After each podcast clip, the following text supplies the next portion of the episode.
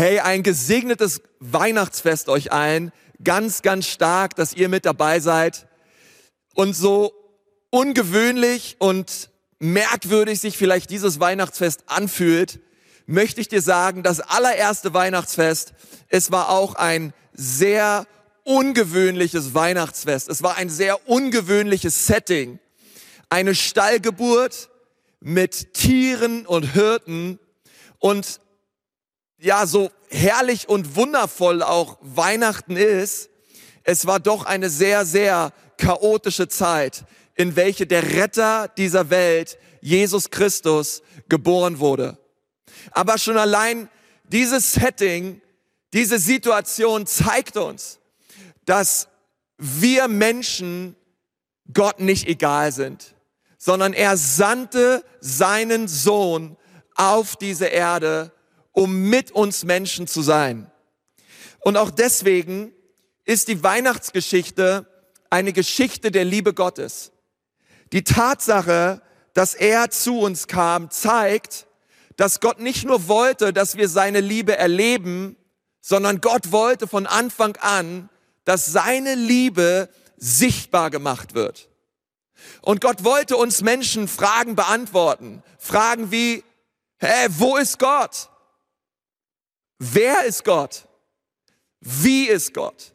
Auf all diese Fragen wollte Gott durch seine Menschwerdung eingehen und uns Menschen begegnen. Weihnachten bedeutet, Gott ist mit uns.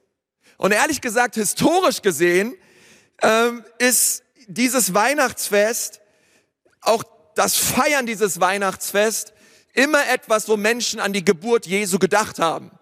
Es ist sein Geburtstag. Es ist sein Fest.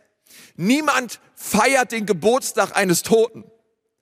Nein, sondern wir feiern den Geburtstag von Jesus, weil Jesus lebt. Und weil er lebt, ist dieses Weihnachten auch ein Fest zu seiner Ehre und wir feiern seine Geburt. Es gibt mittlerweile so viele Aufführungen und Filme über die Weihnachtsgeschichte, so dass wir uns heute mal das Originaldrehbuch anhören wollen. Was steht in der Bibel über Weihnachten?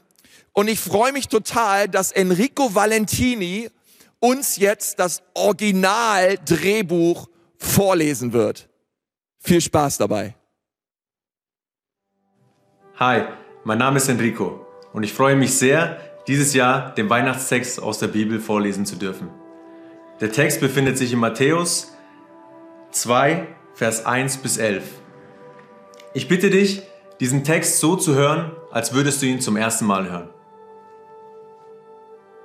Als nun Jesus geboren war in Bethlehem in Judäa, in den Tagen des Königs Herodes, siehe, da kamen Weise aus dem Morgenland nach Jerusalem. Die sprachen, wo ist der neugeborene König der Juden? Denn wir haben seinen Stern im Morgenland gesehen und sind gekommen, um ihn anzubeten. Als das der König Herodes hörte, erschrak er und ganz Jerusalem mit ihm. Und er rief alle obersten Priester und Schriftgelehrten des Volkes zusammen und er fragte von ihnen, wo der Christus geboren werden sollte. Sie aber sagten ihm, in Bethlehem, in Judäa, denn so steht es geschrieben, durch den Propheten. Und du, Bethlehem, im Land Juda, bist keineswegs die geringste unter den Fürstenstädten Judas. Denn aus dir wird ein Herrscher hervorgehen, der mein Volk Israel weiden soll. Da rief Herodes und die Weisen heimlich zu sich und erkundigte sich bei ihnen genau nach der Zeit, wann der Stern erschienen war. Und er sandte sie nach Bethlehem und sprach, Zieht hin und forscht genau nach dem Kind. Und wenn ihr es gefunden habt, so lasst es mich wissen, damit auch ich komme und es anbete. Und als sie den König gehört hatten, zogen sie hin. Und siehe, der Stern, den sie im Morgenland gesehen hatten, ging vor ihnen her, bis er ankam und über dem Ort stillstand, wo das Kind war. Als sie nun den Stern sahen, wurden sie hoch erfreut. Und sie gingen in das Haus hinein und fanden das Kind samt Maria, seiner Mutter. Da fielen sie nieder und beteten es an. Und sie öffneten ihre Schatzkästchen und brachten ihm Gaben: Gold, Weihrauch und Myrrhe. In der Bibel lesen wir von den weisen Männern aus dem Morgenland. Nun, als Mann muss ich zugeben, dass die beiden Worte weise und Mann nicht immer gut zusammenpassen. Hast du dir schon mal die Frage gestellt, wie wäre eigentlich die Weihnachtsgeschichte verlaufen, wären es die weisen Frauen aus dem Morgenland? Die weisen Frauen aus dem Morgenland. Wahrscheinlich hätten sie viel mehr nach dem Weg gefragt. Wahrscheinlich wären die weisen Frauen aus dem Morgenland viel schneller am Ziel angekommen und sie hätten was zum Essen mitgebracht. Sie hätten den Stall wahrscheinlich erstmal schön gemütlich gemacht und wahrscheinlich hätten sie Geschenke mitgebracht wie Windeln, Feuchttücher, DM-Gutscheine und nicht Gold, Weihrauch und Myrrhe. Aber wir lesen hier von den weisen Männern aus dem Morgenland. Und diese Männer brachten Geschenke mit. Sie brachten dem Jesuskind Geschenke mit. Gold, Weihrauch und Myrrhe. Nun warum? Warum Gold? Warum Weihrauch und warum Myrrhe? Ich glaube, dass hinter diesen Geschenken eine wichtige Symbolik steht, eine wichtige Botschaft steht für uns heute. Gold ist beispielsweise eine Symbolik für Göttlichkeit und Königsherrschaft. Indem die Weisen aus dem Morgenland Jesus Gold brachten, sagten sie, Jesus, wir erkennen deine Königsherrschaft an. Und indem sie sich vor Jesus beugten, sagten sie, König Jesus, wir beugen uns unter deine Herrschaft. Sie brachten ihm Gold, aber sie brachten ihm auch Weihrauch. Weihrauch ist ein Harz, beziehungsweise der daraus gewonnene Duftstoff. Und Weihrauch steht in der Bibel für Gebet. Es steht für Kommunikation. Und indem die Weisen aus dem Morgenland Jesus Weihrauch brachten, sagten sie, König Jesus, wir wollen dich anbeten. Wir wollen mit dir reden. Gott, du wurdest Mensch, um mit uns Menschen zu kommunizieren. Und das dritte Geschenk war Myrrhe. Nun, Myrrhe ist ein Bitterkraut und ein Symbol für Beerdigung und Tod. Die Weisen haben also verstanden, ein König kam auf diese Erde, um etwas für uns Menschen zu tun. Aber wieso? Wieso wurde Gott Mensch? Wieso musste Gott Mensch werden? Was lief denn schief? Und das ist die Frage der Fragen. Warum wurde Gott Mensch? Nun, der Kern des Problems ist das Herz des Menschen. Und wenn wir diesen Kern des Problems nicht sehen, dann werden wir auch die Lösung niemals verstehen. Eines der einfachsten Dinge, wie du und ich eine Ahnung davon bekommen können, was falsch lief, ist, wenn wir mal über unser eigenes Leben nachdenken. Denk mal darüber nach, wie würde ein Film ausschauen, welcher deine Gedanken, all deine Taten, all deine Worte auf einer großen Leinwand abbildet. Wie würde dieser Film ausschauen? Würdest du diesen Film gerne sehen? Ein Film über dein Leben. Nun, ehrlich gesagt, ich würde mir meinen eigenen Film nicht gerne anschauen wollen, denn mich muss keiner überzeugen, dass ich Dinge gesagt, gedacht und getan habe, die ich niemals hätte sagen, denken und tun sollen. Und vielleicht geht es dir ähnlich. Die Wahrheit ist, wir alle, jeder Mensch, ich und jeder, der mir zuschaut, wir alle stehen auf der Negativliste. Wenn wir uns anschauen, was die Bibel sagt, dann gebraucht die Bibel hier das Wort Sünde. Jedes Mal, wenn wir etwas tun, was Gott missfällt, wenn wir ungehorsam sind, wenn wir seine Gebote brechen, wenn wir seine Werte brechen, nennt das die Bibel Sünde. Und diese Sünde ist es, die uns von Gott trennt. Das ist ein bisschen wie so ein Minus auf dem Bankkonto. Hey, wenn du im Minus bist und wenn ich im Minus bin, dann kann ich dir nicht aus den Schulden raushelfen, aber du kannst mir auch nicht aus den Schulden raushelfen, sondern der Einzige, der uns raushelfen kann, ist jemand mit Kreditwürdigkeit. Jemand mit Plus auf dem Konto. Und die Bibel sagt, dass Jesus Christus der einzig Kreditwürdige war vor Gott, weil er ein sündloses Leben geführt hat. Weißt du, wenn unser größtes Bedürfnis, das größte Bedürfnis der Menschheit nach mehr Information und Wissen wäre, dann hätte uns Gott wahrscheinlich einen IT-Spezialisten gesandt. Wenn unser größtes Bedürfnis nach mehr Technologie wäre, Gott hätte uns einen Wissenschaftler gesandt.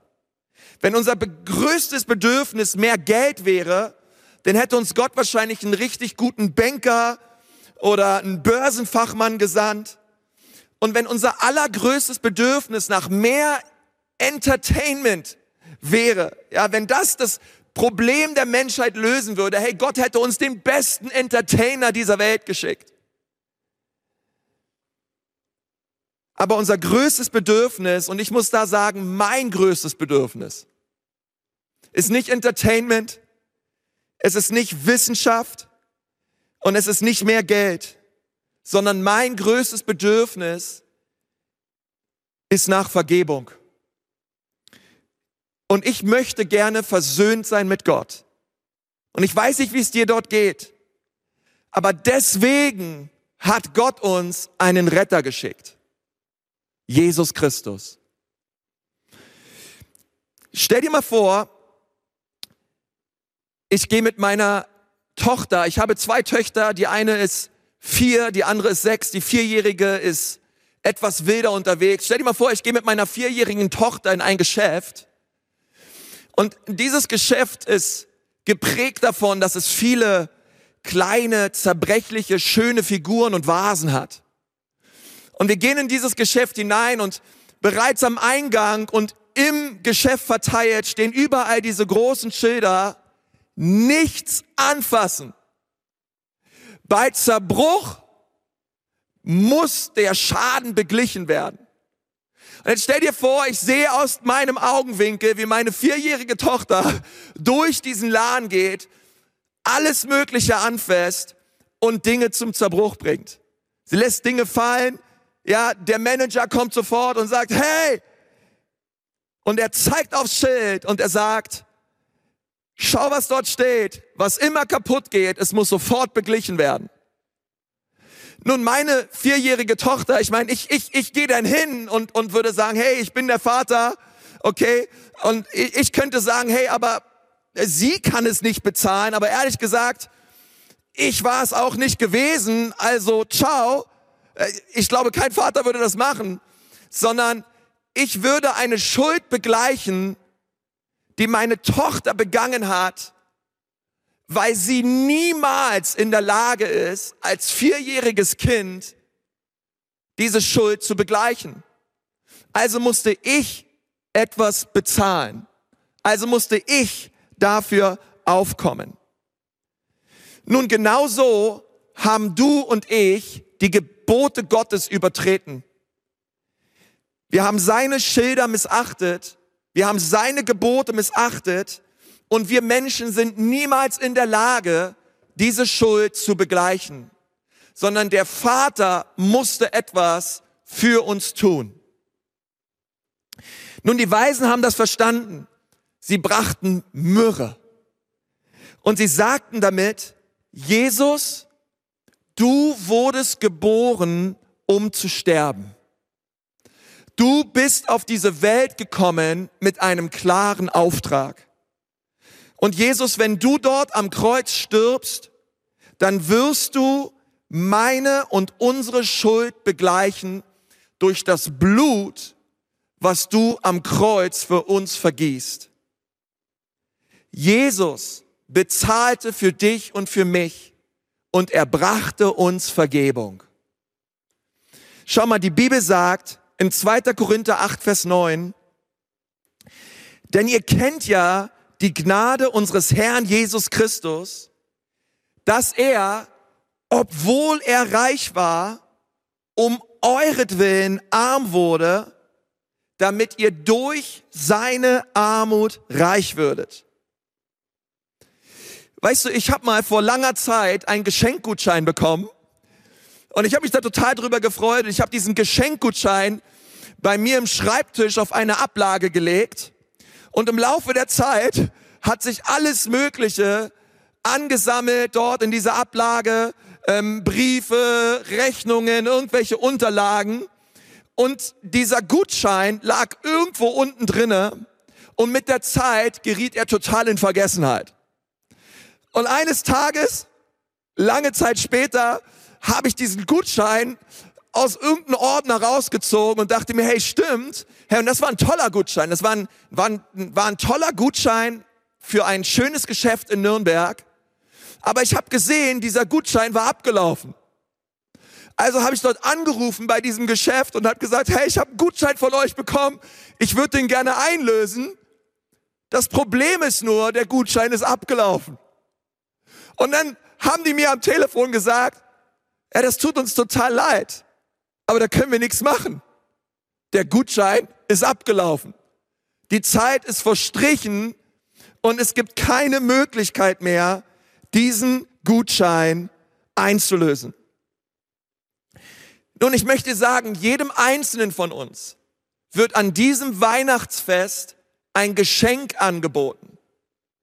Auch dir bietet Gott ein Geschenk an. Und dieses Geschenk heißt Jesus. Nun, wir Erwachsenen besonders, wir bekommen ja manchmal Weihnachten Geschenke, mit denen können wir nicht so viel anfangen. Und wir brauchen sie nicht wirklich, aber Gott bietet uns dieses Weihnachtsfest ein Geschenk an, welches wir unbedingt benötigen. Du und ich. Die Bibel sagt in 2. Korinther 9, Vers 15, Dank sei Gott für sein unfassbares Geschenk. Nun, dieses unfassbare Geschenk ist Jesus. Er selbst. Und wenn wir dieses Geschenk empfangen, empfangen wir einen Retter, empfangen wir Vergebung und wir empfangen ewiges Leben. Gott bietet uns Menschen niemals ein Geschenk an, welches wir nicht empfangen können. Nein, sondern er reicht es uns da und er bietet es uns an. Das Geschenk Jesus habe ich persönlich im Juni 1996 empfangen. Und Jesus hat total mein Leben verändert. Philip Brooks hat mal ein wunderbares Weihnachtslied geschrieben. Vielleicht kennst du dieses Lied. Es heißt, O kleine Stadt Bethlehem. Und in dem letzten Vers, in der letzten Strophe dieses Lieds sagt er, O heilig Kind von Bethlehem, in unsere Herzen schein, wirf alle unsere Sünden fort und mach uns frei und rein. Die Weihnachtsengel singen die frohe Botschaft hell, komm auch zu uns und bleib bei uns, o Herr Immanuel. Dieses Wort Immanuel, das ist ein Name für Jesus und bedeutet Gott mit uns. Nun, dieses Gebet, dieses Lied bringt es auf den Punkt. Wir sind heute hier, um das Geschenk zu ergreifen, was Gott uns Weihnachten darreicht. Jesus. Die Weisen aus dem Morgenland haben das verstanden. Jesus ist König. Er ist gekommen, um mit uns und bei uns zu sein. Und er kam auf diese Welt nicht einfach nur in eine Krippe, sondern er ist gestorben an einem Kreuz. Für dich und für mich, um uns Vergebung und Erlösung zu erkaufen. Und diese Vergebung vergibt dir deine Vergangenheit. Sie schenkt dir Freude und ein neues Leben heute. Und sie gibt deiner Zukunft eine Hoffnung. Gott bietet es dir an. Das Geschenk von Weihnachten ist Jesus. Hast du Jesus schon in dein Leben eingeladen? Hast du ihn schon zu dem Retter deines Lebens gemacht? Hast du dieses Geschenk schon persönlich ergriffen und ihn in dein Herz gelassen? Wenn nicht, dann möchte ich dir gleich die Möglichkeit bieten, das zu tun. Aber vielleicht schaust du auch diesen Weihnachtsgottesdienst und du hast das mal vor langer Zeit getan. Aber mittlerweile gehst du deine eigenen Wege. Ich möchte gerne mit uns dieses Gebet, dieses Lied von Philip Brooks, diese letzte Strophe noch einmal lesen, aber ich möchte sie ganz persönlich auf uns, auf mich beziehen. Und wenn du magst und jetzt Jesus in dein Leben einladen möchtest und du sagst, ja, ich will das Geschenk der Vergebung auspacken, dann lade ich dich jetzt ein, dort wo du bist, von ganzem Herzen diese Worte mitzusprechen und sie zu deinem persönlichen Gebet zu machen. Lass uns zusammen beten. O heilig Kind von Bethlehem, in mein Herz schein. Wirf alle meine Sünden fort und mach mich frei und rein.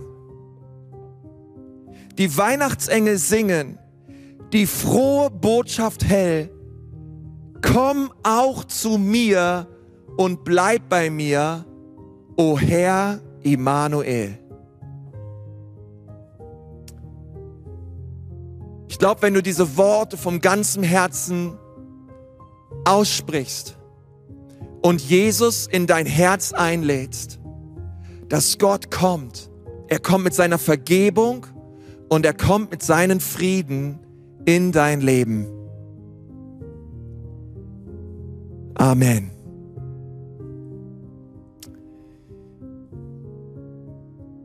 Ich hoffe von ganzem Herzen, dass du dieses Weihnachtsfest wirklich die Güte und die Vergebung Gottes erlebst.